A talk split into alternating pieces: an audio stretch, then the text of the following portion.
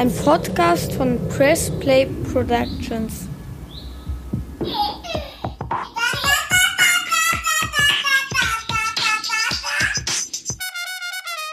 Ile Mama. Ile Papa. You love your sister? Do you love Mama?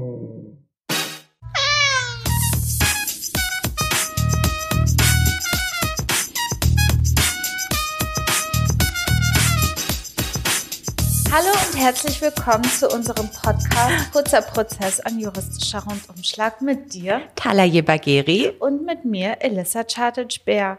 Für unsere Zuhörerin, jedes Mal überlegen wir, können wir uns irgendwie anders begrüßen? Dann fallen so Sachen wie eine andere Sprache, mal was richtig Biederes. Sehr geehrte Zuhörerinnen und Zuhörer. Tag.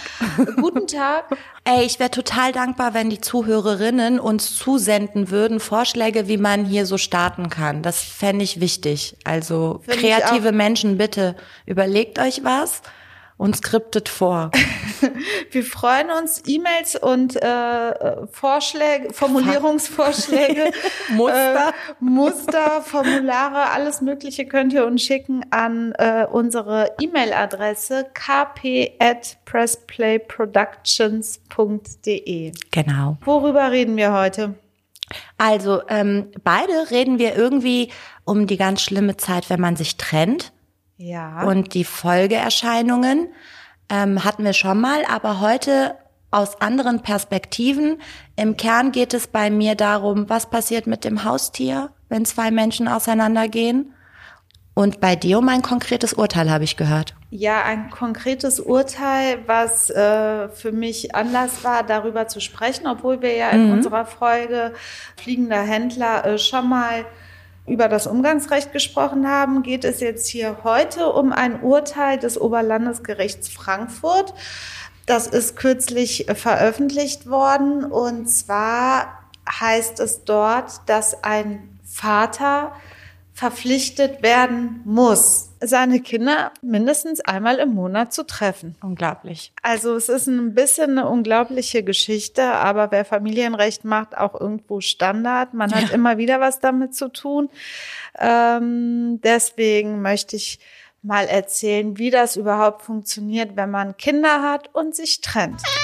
Ich äh, fange dann gerne an, liebe Elissa. Es geht darum, warum wir heute darüber reden. Das Landgericht Koblenz hat kürzlich, also Ende Oktober, wirklich nicht lange her, einen Beschluss erlassen, wo es um den Streit zum Thema Haustiere ging. Vielleicht einmal vorab gesagt, das ist wichtig. Es wird anders entschieden, je nachdem, ob das Paar verheiratet war und sich trennt oder eine Echt? außereheliche, nicht eheliche Lebensgemeinschaft. Ja, du Das weißt ist schon ja mal ein selber. großer Unterschied äh, zum äh, äh, Kindschaftsrecht. Genau, genau. Da ist es wirklich tatsächlich Was sehr Umgang einheitlich. äh, angeht, ne? Genau. jedenfalls gleich. Wie Genau. ist es bei den Tieren? Bei den Tieren ist es so, dass äh, grob gesagt es darauf ankommt, wenn man nicht verheiratet ist und ein solcher Fall lag dem Landgericht Koblenz zugrunde. Da war dieses Pärchen nicht verheiratet. Da ist es so, wer ist Eigentümer des Tieres? Tiere sind im Sinne des bürgerlichen Gesetzbuchs Sachen. Das ist in Paragraph 90a geregelt. Es gibt zwar diese Tierschutzregelung auch auf Grundrechtsebene, also dass das Tierwohl berücksichtigt werden soll, aber nichtsdestotrotz ist es immer noch, dass Tiere Sachen sind, weil sie sind ja Aber wie willst du die Eigentümereigenschaft nachweisen, wenn zum Beispiel beide sich gemeinsam das Tier angeschafft haben? Genau, da kommt es eben darauf an. Also gerade, wir sind jetzt wirklich bei nicht verheirateten Paaren, die gehen los und kaufen sich einen Hund oder eine Katze. Dann kommt es erstmal darauf an, wer macht den Kaufvertrag, wer zahlt das und wer bekommt dieses Tier übereignet. Elissa, Abstraktionsprinzip. Wir haben einmal den Vertrag und den Realakt. Ähm, und da ist es in der Tat schwierig, weil viele Gerichte sagen, es kommt eben nicht nur auf den Kaufvertrag an, wessen Name da drin steht, sondern wer hat sich drum gekümmert, wer hat die Tierarztkosten, die Futterkosten gezahlt. Dennoch ist es ähm, in nicht ehelichen Lebensgemeinschaften tatsächlich eher erklärbar, wenn zum Beispiel der eine Partner behauptet und beweisen kann, dass er das Tier geschenkt bekommen hat. Von irgendeinem Züchter, von irgendeinem Freund, Freund, dann ist er Alleineigentümer. Es ist wie sonst auch, wie bei Autos, Schwierig wie bei beweisen. Schränken. Du musst es halt beweisen, Kaufvertrag vorlegen, Zeugen benennen, was weiß ich, Sachverständigengutachten Ich stelle mir so eine ziemlich witzige, geile Beweisaufnahme vor. In so einem Streit um die Frage, wer ist überhaupt Eigentümer des Ja, Tieres? ich glaube, wenn du als Externer zuschaust, ist es auf jeden Fall ähm, äh, witzig ist vielleicht das falsche Wort, aber interessant und amüsant, weil es am Ende für dich als Externer ist das ja ein Tier. Äh, anders ist es, wenn du als Externer bei einem Fall beiwohnst, wo es um Kinder geht. Ne? Ich denke, da kann Aber man es das eher. ist ja jetzt bei dir noch nicht das Thema. Ja, aber bedenke bitte, dass es viele, viele Menschen gerade hier in Deutschland gibt. Und ich finde, ich weiß nicht, wie es bei euch in Bosnien ist, aber ähm, ich habe ja immer den ganz krassen Vergleich zum Iran, weil wir ja in beiden Kulturen groß werden. Ähm, und da ist es nicht so extrem. Da wird es jetzt in, in den letzten Jahren schon so, dass viel mehr Leute Haustiere halten.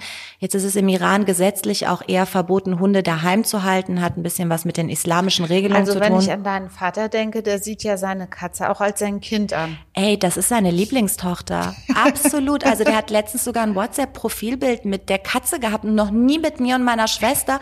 Und dann haben wir uns so lange über ihn lustig gemacht, dass er jetzt ein Bild mit mir und meiner Schwester Und drin der hat. Katze? Nee, die Katze nicht, aber du merkst schon, es stört ihn, das Bild. So, er will Ich muss so oft über deine Geschichten lachen, wie dein Vater, also so ein uriranischer Mann aus dem Iran, der auch so die Hälfte des Jahres im Iran verbringt, über seine Katze redet, fühlt, ähm, das beste Essen für sie Absolut. auswählt, sich ganz viele Gedanken über eure Katze macht. Also Der ruft mich auch relativ häufig an und sagt, ich habe das Gefühl, Coco ist depressiv.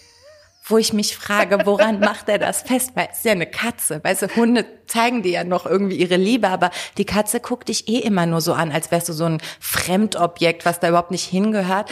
Auf jeden Fall, so ist es. Wir haben also im Iran jetzt immer mehr Tierliebe, aber worauf ich hinaus wollte, hier in Deutschland ist es krass. Also Hunde, das ne? Also, weiß ich schon. oder? Aber äh, früher war ich wirklich total fern, also ab von dieser äh, Tierliebe, Hundeliebe, Katzenliebe, aber ich habe echt ein Herz entwickelt dafür. Ich kann das nachvollziehen und ich finde inzwischen kann ich wirklich äh, äh, nachvollziehen, dass Menschen unglaublich an ihren Tieren Total. hängen. Und es ist auch super faszinierend, weil ich es mit meinen eigenen Augen erlebt habe. Meine Mutter hatte immer nicht nur Angst vor Katzen, sondern wirklich Ekel. Ich weiß noch, als ich äh, damals die Katze bekommen habe, da wollte die bei uns zu Hause, hat die immer gesagt, ich weiß nicht, ob ich bei dir was trinken kann. Ich habe immer das Gefühl, ich habe Katzenhaare im Hals. Richtig Ekel, die ist weggesprungen, wenn Hat sich Katzen das kamen. verändert? Ey, ich habe ja die Katze, meine Katze irgendwann aus einer Trennungssituation dorthin Du musst mitgenommen. unbedingt unseren Zuhörerinnen auch von deiner persönlichen Situation erzählen, weil ich finde, dann kann man das noch so ein bisschen besser nachvollziehen. Die nicht ohne meine Katze-Aktion oder was meinst du? Ich habe es einfach gemacht. Ich habe gesagt, die Katze gehört mir und bin einfach mit ihr abgehauen. Gut ist. Ähm, aber ich habe die eben mit zu meinen Eltern genommen und meine Mutter hatte wirklich eine Woche Probleme, dass da plötzlich eine Katze im Haus war, vor der sie Angst hatte, vor der sie sich geekelt hat. Und paar Monate später schlafen die in einem Bett zusammen und kuscheln und lieben sich über alles. Und das ist so faszinierend. Tiere schaffen es, sich irgendwie einen Platz in deinem Herzen zu äh, buddeln. Irgendwie kriegen sie es hin. Hunde mit Sicherheit noch mal mehr als Katzen. Ähm, und ich bin da, ich stehe hinter jedem, der sagt, mein Tier ist mir genauso wichtig wie mein Kind, finde ich cool, sehe ich genauso. Und so ein bisschen eine Zivilisation misst sich auch daran, wie viel sie für Tierschutz und Tierwohl tut, weil das ist einfach auch ein empathischer Umgang mit anderen Lebewesen. Das, das sehe ich absolut aus. Genau. Aber hier war es eben so bei dem LG Koblenz-Fall, da will ich gar nicht so lange drauf hinaus. Da hat sich ein Paar getrennt. Der eine Partner konnte nachweisen, äh, dass er diese zwei Katzen, um zwei Katzen ging es, dass er die geschenkt bekommen hatte von jemand, von einem Dritten.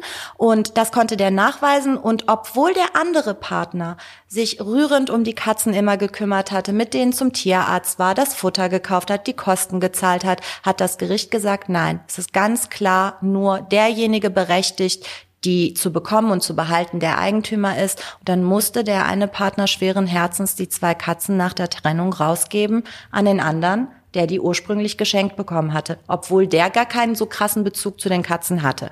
So ist es in der nicht-ehelichen Lebensgemeinschaft. Ähm, schwieriger wird es innerhalb einer Ehe. Das liegt daran, dass man da noch schwieriger Eigentumsverhältnisse nachweisen kann. Du weißt es ja als Familienrechtlerin selbst. Tiere sind Sachen, haben wir eben schon besprochen. Und da ist es so, dass die so ähnlich wie Hausrat behandelt werden. Und es gibt eine Vermutung innerhalb der Ehe, dass wenn man etwas kauft, auch wenn nur einer der Ehepartner etwas kauft, dass es gemeinsam angeschafft wurde und dementsprechend im gemeinsamen Eigentum steht. Sprich, es entsteht eine ähm, Gemeinschaft nach Bruchteilen. Ein Bruchteil eines Hundes Oh, gehört dir. dieses Juristendeutsch. es muss wirklich ganz, ganz schwer erträglich sein. Das ist so schlimm, oder? So, dir gehört der Bruchteil eines Hundes. Und, ähm, und da ist es eben so, dass wenn sich dann die Ehegatten trennen, muss dann geschaut werden, wer, beko wer bekommt den Hund. So, den hat man in der Ehe gemeinsam angeschafft.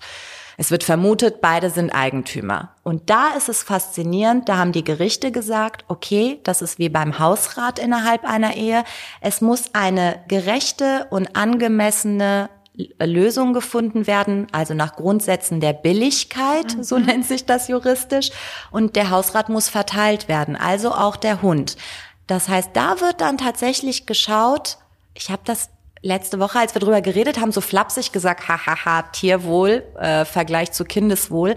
Aber in der Tat, die Entscheidung bemisst sich dann nach dem Tierwohl. Was ist für das Tier auch gut? Wer hatte eine engere Bindung zum Tier? Wer hat sich mehr Aber gekümmert? wie, wie soll man das nachweisen? Naja, das ist schon, das sind ja Vorträge, die Und- du bringen kannst. Du kannst Rechnungen vom Tierarzt und von Futter vorlegen.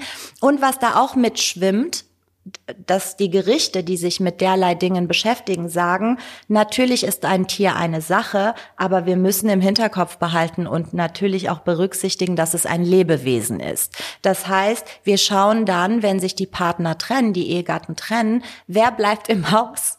So, wer bleibt der im Haus? gewohnte- das gewohnte der Hund- Umfeld.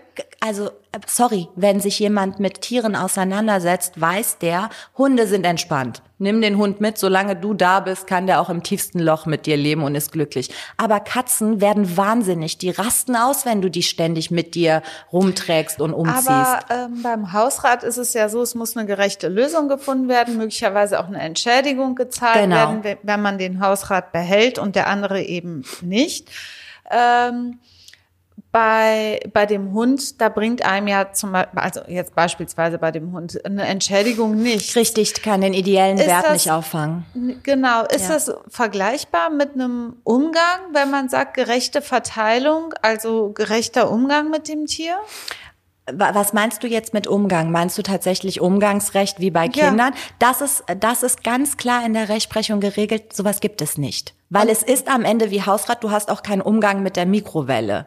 Ne? Also, auch wenn du an der hängst, aber du darfst die nicht alle zwei Wochenenden haben für so 48 Stunden. Und so ist es leider bei Tieren auch. Das heißt, wenn das Tier einem Ehepartner zugesprochen wird, weil er zum Beispiel im Haus bleibt, während der andere in eine Innenstadtwohnung zieht, ohne Balkon, ohne Terrasse, wo der Hund einfach, oder ein Ehepartner arbeitet Vollzeit und der andere nur Teilzeit, natürlich hat er dann mehr Zeit mit dem Hund, dann gibt es keine Umgangskontakte. Wenn es nicht einvernehmlich geregelt wird, war's Man das. kann das also gerichtlich, wenn ich das jetzt so als Endergebnis verstehe, nicht durchsetzen. Du kannst keine, keine, Ein Umgangs, Umgangsrecht. keine Umgangsrechte durchsetzen. Wenn es aber bei Gericht landet, weißt du ja selber, wir- wirken die Richter und Richterinnen häufig auf einen Vergleich hin. Und da wird eben auch versucht, so Umgangstermine reinzupacken, ne? dass du ab und an mal einen Waldspaziergang mit dem Hund machen kannst oder irgendwie mal einen Tag alleine mit der Katze bei der zu Hause bist.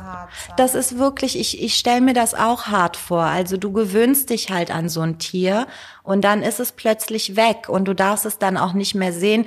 Und wenn man Ähm, auch empathisch nicht- ist, ist es auch für das ja, Tier, das äh, Tier, gerade gewöhnt Hunde. sich ja auch an dich. Total. Also ich glaube, dass die Tiere, wenn sie dann auch ihren ihr Herrchen oder ihr Frauchen vermissen, sicherlich auch ähm, das zeigen. Und dann ist es finde ich, wie immer an den Leuten, da eine Lösung zu finden, wo eben alle mit zufrieden sind. Fakt ist aber, es gibt keine Umgangsrechte. Ne? Also es kannst du nicht durchsetzen.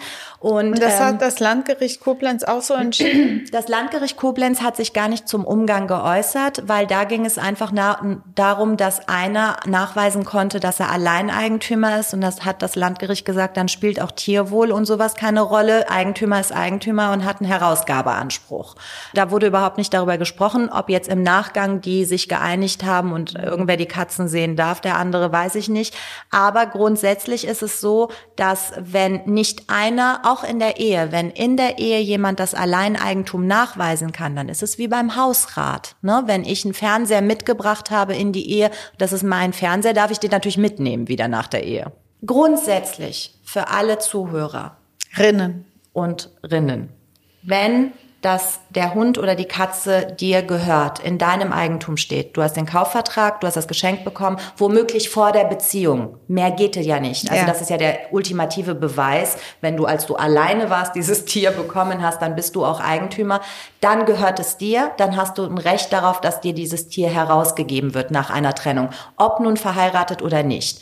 Innerhalb der Ehe ist es eben mit dieser Eigentumsposition schwierig. Außer du hast es vor der Ehe geschenkt bekommen, das Tier. Und mit in die Ehe gebracht. Sonst kannst du schlicht, schlechterdings nicht beweisen, dass es dir gehört. Also letztlich glaube ich, dass eine Sache entscheidend ist bei diesem Thema. Und das weißt du als Familienrechtlerin ja nochmal besser, als ich das erlebe. Bei mir im Erbrecht passiert das seltener, eher, dass mal ein Erblasser einen Hund oder eine Katze hinterlässt. Übrigens, Testamente, das vielleicht nur mal ganz nebenbei, Immer wieder muss ich was hinsichtlich Hunde und Katzen regeln, wer auf die aufpasst und dass der immer aus dem Nachlass sein Futter Das und finde alles ich bekommt. auch nachvollziehbar. Ne? Aber du kannst keinen Hund oder keine Katze als Erben bestimmen. Ich glaube, in Amiland geht das. ich weiß nicht, was Karl Lagerfeld mit seiner Katze Choupette gemacht hat, aber der geht's ja auch ziemlich gut. Französisches Erbrecht? Soll Und danach gucken? können Katzen. Äh, ja. Das wäre doch mal interessant. Äh, französisches Erbrecht. Nein, ich muss eingeben Karl Lagerfeld. Katze, Erbe. Nach dem Tod von Karl Lagerfeld hat die Testamentseröffnung begonnen. Eine überragende Rolle spielt darin seine Katze Choupette. Äh, sehr genau habe der Modezar für ihre Zukunft und Betreuung vorgesorgt. Ähm, der ist ja mit 85 gestorben, habe drei Dinge in seinem Testament für die heißgeliebte Katze festgelegt. Choupette soll eine Adop Adoptivmutter bekommen. Die Adoptivmutter bekomme ein schönes Haus und sie erhalte eine Apanage, um den luxuriösen Lebensstil der Katze aufrechtzuerhalten. Also scheinbar geht es im französischen Erbrecht auch nicht, dass du eine Katze zum Erben machst, aber du kannst eine Adoptivmutter Wie bestimmen. gerne die. Adoptivmutter von Von. Choupette. Die Katze ist längst selbst ein Star. Sie ist als Marke eingetragen und hat einen Instagram-Account. Jährlich rund 1,4 Millionen Euro verdient sie allein durch diesen Insta-Account. Also vielleicht, um das einmal zusammenzufassen. Es gibt viele Leute, die lieben ihr Tier genauso wie ihr eigenes Kind. Und es ist für diese Menschen, die zu uns kommen und sagen, wir trennen uns gerade, was machen wir mit dem Hund oder mit der Katze, ist es sehr, sehr schwierig, denen zu vermitteln, dass es ganz stinknormal aufgeteilt wird wie eine Mikrowelle, ein Schrank, ein Sofa. Ähm, natürlich spielt dann auch immer Tierwohl eine Rolle, wenn man in der Ehe das Tier erworben hat und auch wie die Versorgung geregelt ist. Aber Fakt ist, es wird nicht geschaut, wie kann man eine Lösung finden, dass das Tier toll lebt und beide glücklich sind, sondern stupide juristisch Eigentumsverhältnisse. Das ist für Verbraucher schwierig nachvollziehbar.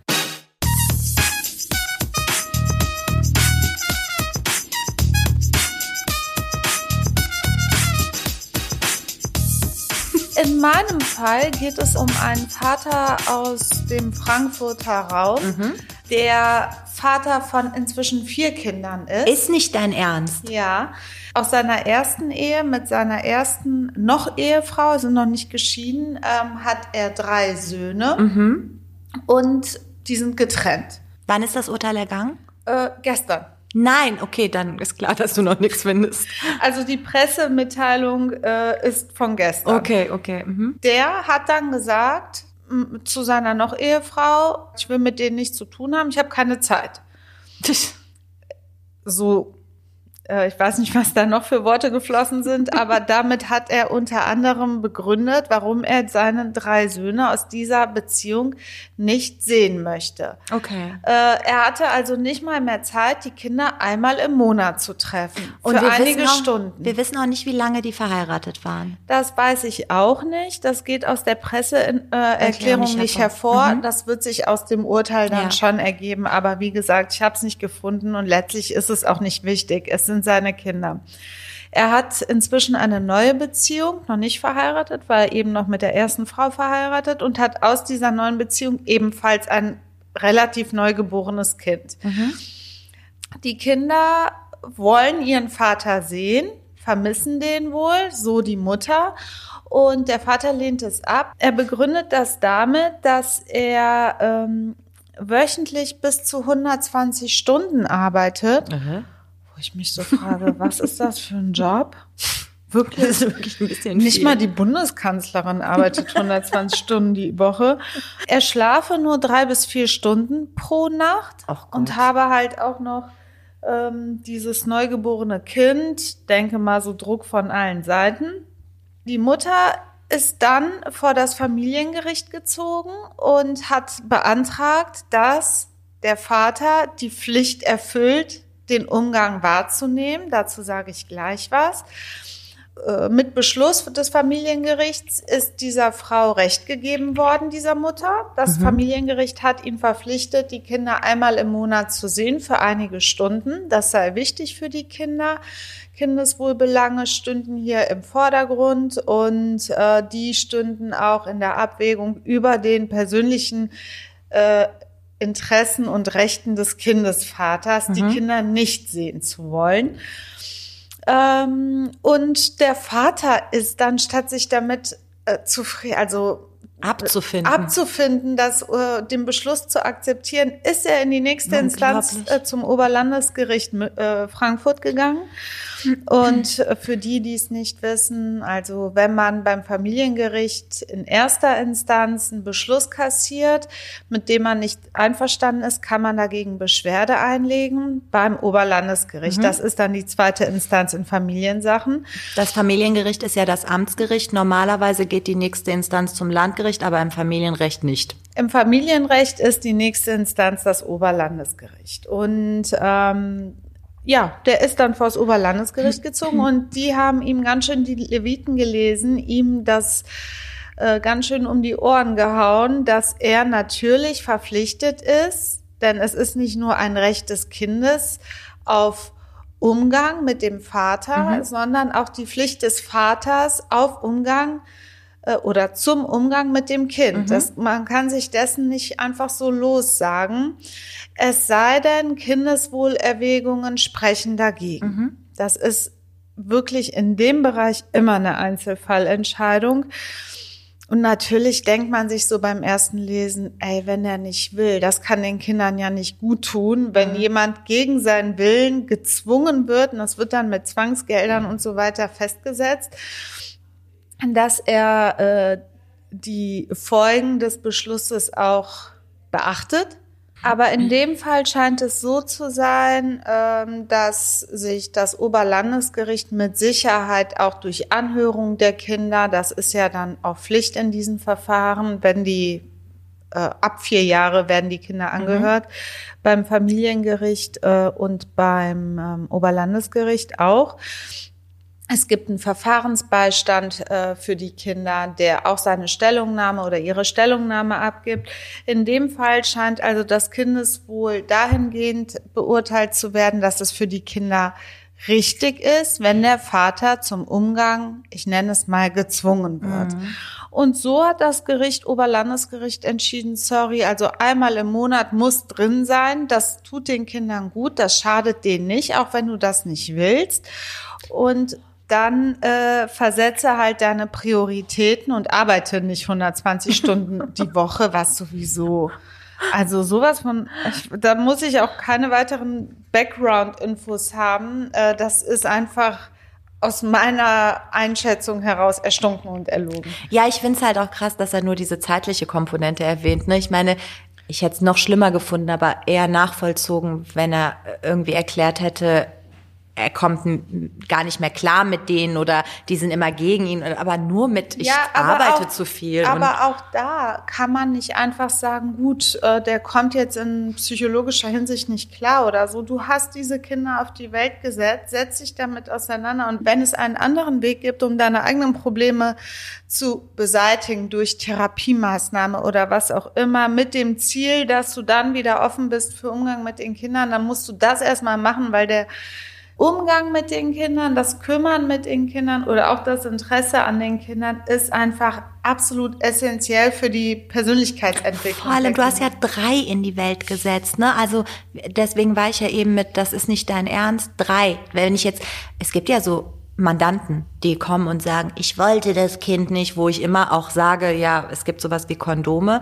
Äh, aber hier kann er ja noch nicht mal mit sowas kommen. Der hat ja drei. Also du hast die irgendwann gemacht. Warum willst du jetzt gar nichts mehr mit denen zu tun haben? Es ist äh, ja für uns erstmal so unverständlich, aber wer sich dann mit dem Familienrecht regelmäßig befasst, sieht, das kommt wirklich immer wieder vor. In den seltensten Fällen machen dann muss man sagen, meistens sind es die Mütter, bei denen die Kinder dann leben, mhm. ähm, machen dann die Mütter den Schritt, den Mann gerichtlich verpflichten zu wollen. Nee, ist denn ja meistens recht, ne? Nicht nur, nein, nicht nur, dass sie akzeptieren das und denken sich natürlich, warum, nicht jede Mutter akzeptiert das. Viele Mütter finden das auch traurig, dass ja, das so ist ähm, und versuchen auch auf den Mann einzureden, ne, hab Umgang, kümmer dich, die brauchen dich und so weiter.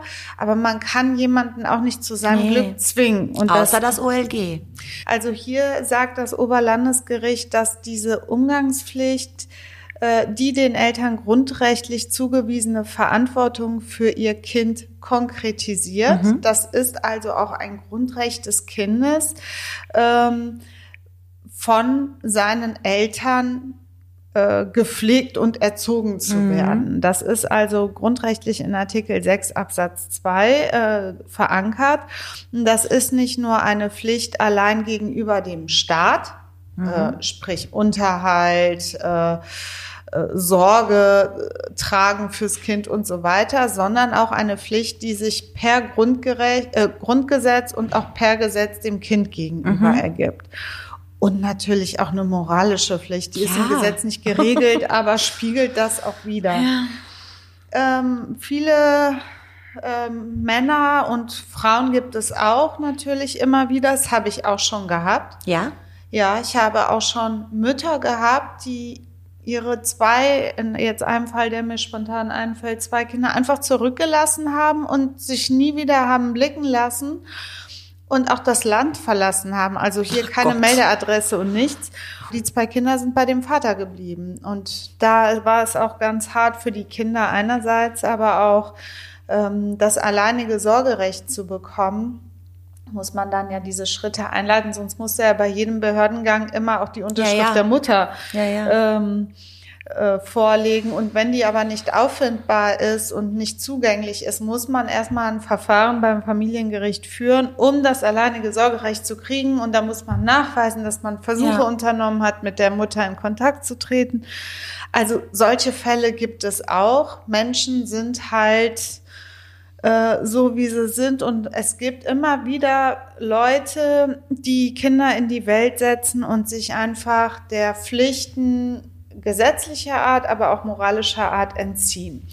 Das Ganze hat auch schon mal das Bundesverfassungsgericht entschieden, und zwar 2008.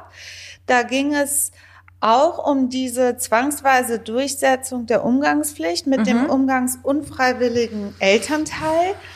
Das Bundesverfassungsgericht hat da so eine grundlegende Entscheidung getroffen, mhm. die konträr ist zu dem, was das Oberlandesgericht Frankfurt jetzt entschieden hat, dass eine zwangsweise Durchsetzung der Umgangspflicht eines umgangsunwilligen Elternteils nicht möglich sein soll und kann. Okay. Äh, es sei denn, es dient ganz konkret dem Kindeswohl. Ach so, das haben die dann schon einschränkend so beschlossen, dass wenn es dem Kindeswohl zuträglich ist, ein Zwang ausgeübt werden kann. Es ist so, dass das Kindeswohl der Dreh- und Angelpunkt Ja. ist im Kindschaftsrecht. Alles orientiert sich am Kindeswohl.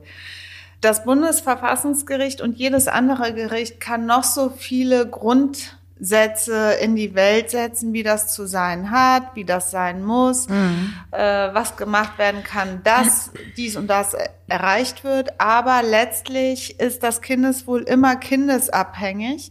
Man muss jedes Mal prüfen in jeder individuellen Situation, was ist für das Kindeswohl förderlich und was nicht. Und das sagt letztlich auch das Bundesverfassungsgericht. Die sagen, der Sachverhalt war so, dass hier ein umgangsunwilliger Vater der durch Androhung eines Zwangsgelds zum Umgang mit seinem Kind gezwungen werden sollte, eine Verfassungsbeschwerde eingelegt hat gegen diesen Beschluss. Er fühlte sich also in seinem Grundrecht, des, weiß ich nicht, allgemeines Persönlichkeitsrecht, Allgemeine Handlungsfreiheit Artikels echt? allgemeine Handlungsfreiheit verletzt und hat gegen den Beschluss da schon des Oberlandesgerichts Verfassungsbeschwerde eingelegt. Das Bundesverfassungsgericht hat dann mit Urteil von April 2008 entschieden, ja, ein Kind hat einen verfassungsrechtlichen Anspruch darauf, dass seine Eltern Sorge für dieses Kind tragen und damit auch eine untrennbar verbundene Pflicht auf Pflege und Erziehung einhergeht. Ist eben auch im Grundgesetz so geregelt. Das habe ich eben auch schon erwähnt. Das Bundesverfassungsgericht sagt aber auch, dem Kindeswohl ist nicht ausreichend Rechnung getragen bei einem erzwungenen Umgang Klar. mit einem Umgang unfreiwilligen Elternteil, der nur mit Hilfe von Zwangsmitteln Ja. seinen Umgang durchgesetzt kriegt. Jetzt weiß ich, das ist ein langer Satz, aber du weißt, was ich meine. glaube, der ist gut geendet. Ich hoffe, dass die Zuhörerinnen den verstehen. Also soll heißen, wenn du den zwingst, kann das nicht gut fürs Kind sein. Und das Bundesverfassungsgericht sagt, in so einem Fall kann man auch mit Zwangsmitteln ähm, den Umgang nicht durchsetzen. Offensichtlich hat es sich aber auch im Einzelfall mit dem Kindeswohl auseinandergesetzt. Hier war es also dem Kindeswohl abträglich. In unserem Oberlandesgericht erklär das mal. Frankfurt-Fall Warum machen die das? haben die also anders entschieden als das Bundesverfassungsgericht. Das muss aber an den Kindeswohlerwägungen liegen. Ja. Denn die werden sich ein ganz konkretes Bild der Kinder und der Familiensituation gemacht haben und werden sich gesagt haben, also das, wenn er einmal im Monat dazu verpflichtet wird, das ist in dem konkreten individuellen Fall und unter Berücksichtigung dieser konkreten Kindeswohlgesichtspunkte der richtige Weg, dass hier der Vater zum Umgang gezwungen wird. Elissa, du hast dich ja jetzt mal mit dem Fall auseinandergesetzt. Ich verstehe das einfach nicht. Ich kenne ja die Fälle, jetzt mal, ich habe eine Frau vertreten, die wollte nicht, dass die Kinder Umgang mit dem Vater haben, weil sie Angst hatte, dass das dem Kindeswohl abträglich ist. Der Vater war ein bisschen gewalttätig, hat die Kinder irgendwie beeinflusst. Dann haben wir, weil es ja ein Recht des Vaters auf Umgang gibt und wenn es jetzt nicht ganz krasse Kindeswohlgesichtspunkte sind, dann darf der Vater sich auch daran herantasten. Dann gab es eine Umgangspflegschaft. Das heißt, einer ist mitgegangen zu diesen Terminen zu McDonald's und hat dabei gesessen, während der Vater mit den Kindern geredet hat. Wird das jetzt hier auch so sein? Holt er die ab für den, was glaubst du, wie das Gericht, ich meine, du hast das Urteil nicht vorliegen, aber wie wird Also- er denn gezwungen? Also es ist so, ganz grundsätzlich gibt es in gerichtlichen Verfahren um das Umgangsrecht einen ähm, Verfahrensbeistand oder eine Beiständin für das Kind oder die Kinder. Das ist so eine Art Anwältin Genau. fürs Kind. Die nimmt sich der Interessen des Kindes an, die neutral sein sollen und im Sinne des Kindes. Dieser Verfahrensbeistand nennt sich das, wird vom Gericht bestellt. Das sind dann Juristen, Juristinnen, Pädagogen, also Leute, die da auch entsprechend ausgebildet sind. Ähm, Die werden dann Gespräche mit Kindesmutter und Kindesvater führen, mit dem Kind selber. Es werden Besuche zu Hause abgestattet und die verschiedenen Ansichten und Positionen zusammengefasst. Also einmal zum Beispiel das Gespräch mit der Mutter und was das ergeben hat, dann das Gespräch mit dem Vater und was es gegeben hat, ein, zwei, drei Gespräche mit dem Kind und wie das Setting ist, also ob das alles so schön fürs Kind ist zu Hause. Und dann wird der Verfahrensbeistand eine Stellungnahme abgeben für das Gericht, was aus Sicht des Verfahrensbeistands der richtige Weg fürs Kind ist. Und wenn es keine Lösung gibt, sagt auch der Verfahrensbeistand, ich weiß es auch nicht. Beides ist denkbar. So. Das sind ja auch keine äh, allwissenden Leute. Die geben nur das wieder, was sie irgendwie aus ihrer eigenen persönlichen Einschätzung so beurteilen. Überhaupt ist ja Kindschaftssachen ein Sammelsurium an Expertenmeinungen, weil das Jugendamt, das kannst du ja vielleicht auch Mhm. kurz sagen, ist ja auch dabei und gibt ja auch Berichte Das zu Jugendamt Gericht. wird natürlich auch eingeschaltet in solchen Verfahren ähm, und in so einer gerichtlichen Verhandlung sitzt dann jemand vom Jugendamt, äh, der Verfahrensbeistand, die Anwältinnen der Beteiligten und die Richterin oder der Richter. Und dann verhandelt man länger. Also eine Scheidung dauert, äh, wer es schon mal gemacht hat, eine einvernehmliche Scheidung fünf bis zehn Minuten. Äh, so eine Kindschaftssache wegen Umgang oder Sorgerecht, da sitzt man auch schon mal ein, zwei Stunden in Das der längste, wo ich drin saß, waren viereinhalb Stunden. Ich wette mit dir, du mit Sicherheit noch länger. Also man ist schon, ja, irgendwie Echt, das so. Es ist so ist auf jeden. Fall, es dauert länger und es ist ziemlich schlauchend und oft auch traurig, wenn man Total. sieht, äh, was da so abgeht in streitigen Verfahren. Und dann wird äh, den Beteiligten auch Gelegenheit gegeben, dazu Stellung zu nehmen. Das wird dieser Vater auch gemacht haben mit seinem Anwalt. Ja, ich muss 120, ich muss, beißt mich da so ein bisschen fest an diesem Argument, weil das lächerlich ist. Ähm, dann äh, ja, werden da Schriftsätze hin und her ausgetauscht am Ende muss der arme Richter, die arme Richterin entscheiden, wie es weitergeht. So, und dann sagt die arme Richterin, es gibt Umgangskontakte alle zwei Wochen. Nein, bei ihm ja jetzt einmal im Monat sonntags. Wie funktioniert das dann? In der Realität ist das alles, also es ist jetzt erstmal auf dem Papier schlüssig. Ah ja, okay, das Gericht hat entschieden, einmal im Monat Umgang.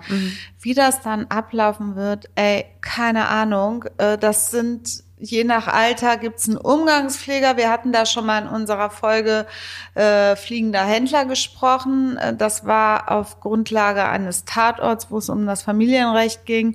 Ähm, es ist schwer durchzusetzen. Es ist jetzt erstmal so, äh, schwarz auf weiß sind das die Vorgaben, aber wie der Vater das machen wird, ob er nett zu den Kindern sein wird oder denen das Gefühl geben wird, boah, ich sitze hier nur, weil das Oberlandesgericht Frankfurt mich Ja. verpflichtet hat.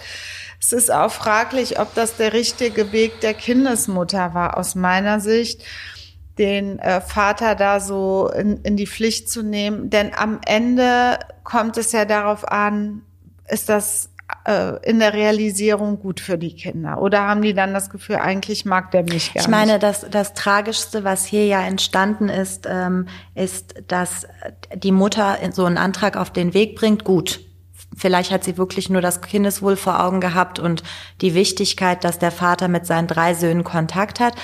Aber das Krasse ist, dass er dagegen vorgeht. Ja. Diese Akten werden diese Kinder irgendwann mal rein aus Interesse, wir haben das immer gehört, mal sich anschauen und dann steht da drin, dass dein Vater dich einfach partout nicht sehen wollte. Übrigens, ich habe eben mal, weil du dreimal gesagt hast, 120 Stunden in der Woche, wenn man es durch eine sieben Tage Woche teilt, also er sogar sonntags arbeitet an Tag Gottes, sind das 17 Stunden am Tag, 17, Komma noch was Stunden am Tag, arbeitet der Kidding me, niemals macht er das. Allein da hätte ich doch als Richterin oder Richter am Olk gesagt, wen wollen Sie denn hier verarschen? Ja, haben die wahrscheinlich Haben die auch. wahrscheinlich ne? gesagt. Das kannst du ja nicht, meine, da war er auch schlecht beraten, so eine äh, äh, Zeitaufstellung dem Gericht zu überreichen. Es ist ja so, an so einer Argumentation sieht man, er will das nicht. Ja, er will es Und nicht. das ist traurig genug, aber ich habe auch sogar ähm, Mandate bearbeitet oder habe auch Mandanten, die gar keinen Kontakt zu einem ersten Kind aus so einem One-Night-Stand haben. Ja. Aber Unterhalt zahlen müssen. Da geht es eben darum. Und das ist irgendwie auch alles tragisch ähm, und auch ein schwieriges Thema, sowohl für den Vater und mit Sicherheit auch für das Kind, was ich nicht kenne. Ähm, trotzdem ist es hier denke ich, auch wenn es moralisch der richtige Weg ist und auch gesetzlich dem mal vor Augen geführt wird, Alter, das ist auch deine Pflicht, ja. sich um deine drei äh, Kinder zu kümmern. Aber ich denke, es ist das Falsche, den Kindern den Erzeuger in dem Fall für ein paar Stunden einmal im Monat aufzuzwängen. Er will halt nicht. Und warum ich immer die ganze Zeit darauf rumgeritten bin, ist ja, ähm, wir Anwälte kennen uns ja auch mit Vollstreckungen aus. Wenn ein Fall beendet ist und man hat ein Urteil und da steht drin, dies zahlen, jenes machen, müssen wir ja meistens Zwangsmittel dann doch beantragen, weil nicht immer freiwillig alles passiert. Und das ist ja hier so eine Handlung, ähm, der Jurist sagt, äh, nicht vertretbare oder vertretbare Handlung. Du kannst ja keinen Gerichtsvollzieher zu dem nach Hause schicken, der den Papa dann so an der Hand packt. Am Ende wird dem Zwangsgeld auferlegt, wenn er sich Richtig. zwei, dreimal nicht da, dran hält. Wenn es dann um Geld geht, dann kuschen die meisten schon und äh, folgen den Anweisungen des Gerichts, weil keiner hat Bock, richtig viel Wobei, Kohle zu Wobei bei 120 Stunden in der Woche Arbeit hast du auch eine Menge Kohle. Ich glaube, da kannst du auch so Zwangsgeld. Also ich finde, ich bin Selbst gespannt. Selbst auf Mindestlohnbasis müsste das viel Geld geben. ist der schon Krösus.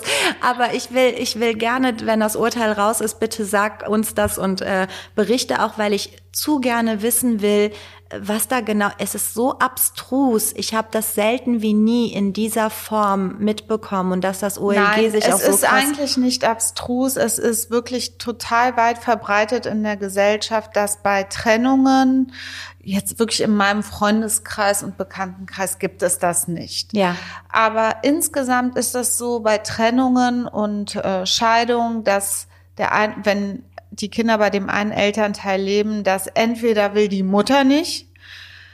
Ja gut, aber das sind die Fälle, die gängig sind. Abstrus ist, dass die Mutter will, der Vater partout nicht will und in die nächste Instanz geht. Ja, da, ja, das ist das ist krass. Das ist tatsächlich selten, äh, wenn die Mutter will und ja. auch das gerichtlich geltend machen ja. will. Das ist selten und ich würde auch als Anwältin davon abraten, einfach im Sinne der Kinder, weil ich finde, es ist eine Zumutung für die Kinder. Es ist sogar leichter und das ist jetzt nicht mal was juristisches, sondern aus meiner Laiensphäre was psychologisches zu sagen euer Vater will mit euch nichts zu tun haben, akzeptiert das bitte, also jetzt Boah, kindsgerecht hart, ne? erklärt, ja. bevor ich sage, ich musste irgendwie durch drei ja. Instanzen gehen, um den für eine Damit letzte Stunde ja, im Monat echt. mit euch Zeit verbringt, gegen seinen Willen. Ähm, das ist, also ich wundere mich immer wieder, wenn jetzt gestern habe ich ein Schreiben bekommen äh, von einer Gegenseite, einem Vater, der Lehrer ist. Und er schreibt, das sind seine Kinder, und sagt er, der Herr so und so hat, ich werde dem Herrn so und so den Unterhalt dann in der und der Höhe zahlen und spricht dabei über sein Kind. Hm. Also das ist schon tragisch. Man distanziert sich auch sprachlich komplett von diesen Kindern. Ne? Ja, das ist das, das ist wirklich nicht selten. Das meine ich auch nicht. Habe ich auch eben. Ich glaube, das ist auch rausgekommen. Das finde ich auch nicht abstrus. Man äh, sieht viele Abgründe im Familienrecht. Aber es ist krass in der Konstellation und es ist auch krass, dass das OLG diesen Vater verpflichtet. Wahrscheinlich soll das auch Signalwirkung haben. Ne? Die Gerichte ja. sind ja auch nicht immer nur dafür da, um eine Entscheidung schwarz auf weiß und dann wird das so gemacht, sondern es soll vielleicht was mit dem Vater machen. Und auch ich hätte als Richterin den zum Psychiater geschickt und hätte gesagt, Zwangsbehandlung, was stimmt mit dir nicht? Meistens ist es so, er ist sauer, weil er muss Kindesunterhalt ja. für drei Kinder zahlen und das, äh, diese Sauerheit äh, trägt ja. er auf dem Rücken der Kinder aus. Das ja. ist halt. Oder Aber es wird ihm irgendwann leid tun, da sind wir uns sicher. Dass das einem um die Ohren fliegt. Das ist ganz klar. Das, wird man bereuen und das trägt man auch ein ganzes Leben äh, mit sich mit. Da bin ich mir ganz, ganz sicher. Von daher, jeder ist gut beraten und ganz viele erfreuliche äh, Entwicklungen gibt's ja auch zu berichten in dem Bereich, wie viele Eltern ich inzwischen schon kenne und vertrete, die sich untereinander einigen auf Wechselmodell, auf ja. sehr großzügigen und flexiblen Umgang. Also ja. es gibt wirklich Es hat sich komplett verändert. Ähm, trotzdem stechen immer wieder aus so ein paar heraus und dann ist es einfach nur tragisch. Wenn man halt die Paarebene von der Elternebene nicht mehr unterscheiden kann und da persönliche Querelen über den, über den Kopf der Kinder ausgetragen werden, ist das oft so. Ich hoffe, dass diese Kinder zumindest eine coole Mutter haben. Oder einen coolen Vater. Also umgekehrt, wenn die Mutter die Familie ja, ja, oder aber jetzt Kinder in deinem. OLG-Fall, ne? In deinem OLG-Fall hoffe ich, dass die Mutter das aufwiegt, dass der Vater, sorry, ich weiß, ich kenne die Leute nicht und man weiß nie, wie es bei denen zu Hause läuft, aber es scheint ja ein zu sein, äh, weil drei Kinder und dann nichts mehr damit denen zu tun haben zu wollen. Es ist keine Bruchteilsgemeinschaft, Es ist keine Bruchteils Ey, wenn der einen Hund hätte, würde ich ihm den Hund abnehmen, aber den hätte er wahrscheinlich behalten. Ähm, insofern, in dem Sinne kommen wir zum Abschluss. Leute, seid lieb zu euren Kindern und zu euren Hunden, Katzen, Igeln, Hamstern und Meerschweinchen. Ähm, Meerschweinchen und seid, seid einfach lieb zueinander. Was soll das? Wir leben eh schon in strangen Zeiten. Und das Leben ist kurz.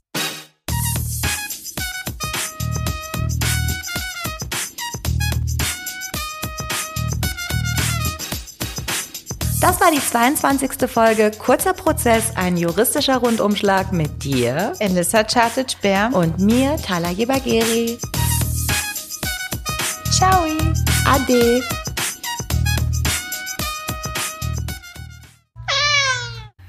Ein Podcast von Play.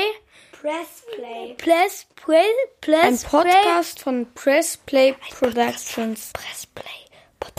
Ein Podcast von Press Play Productions.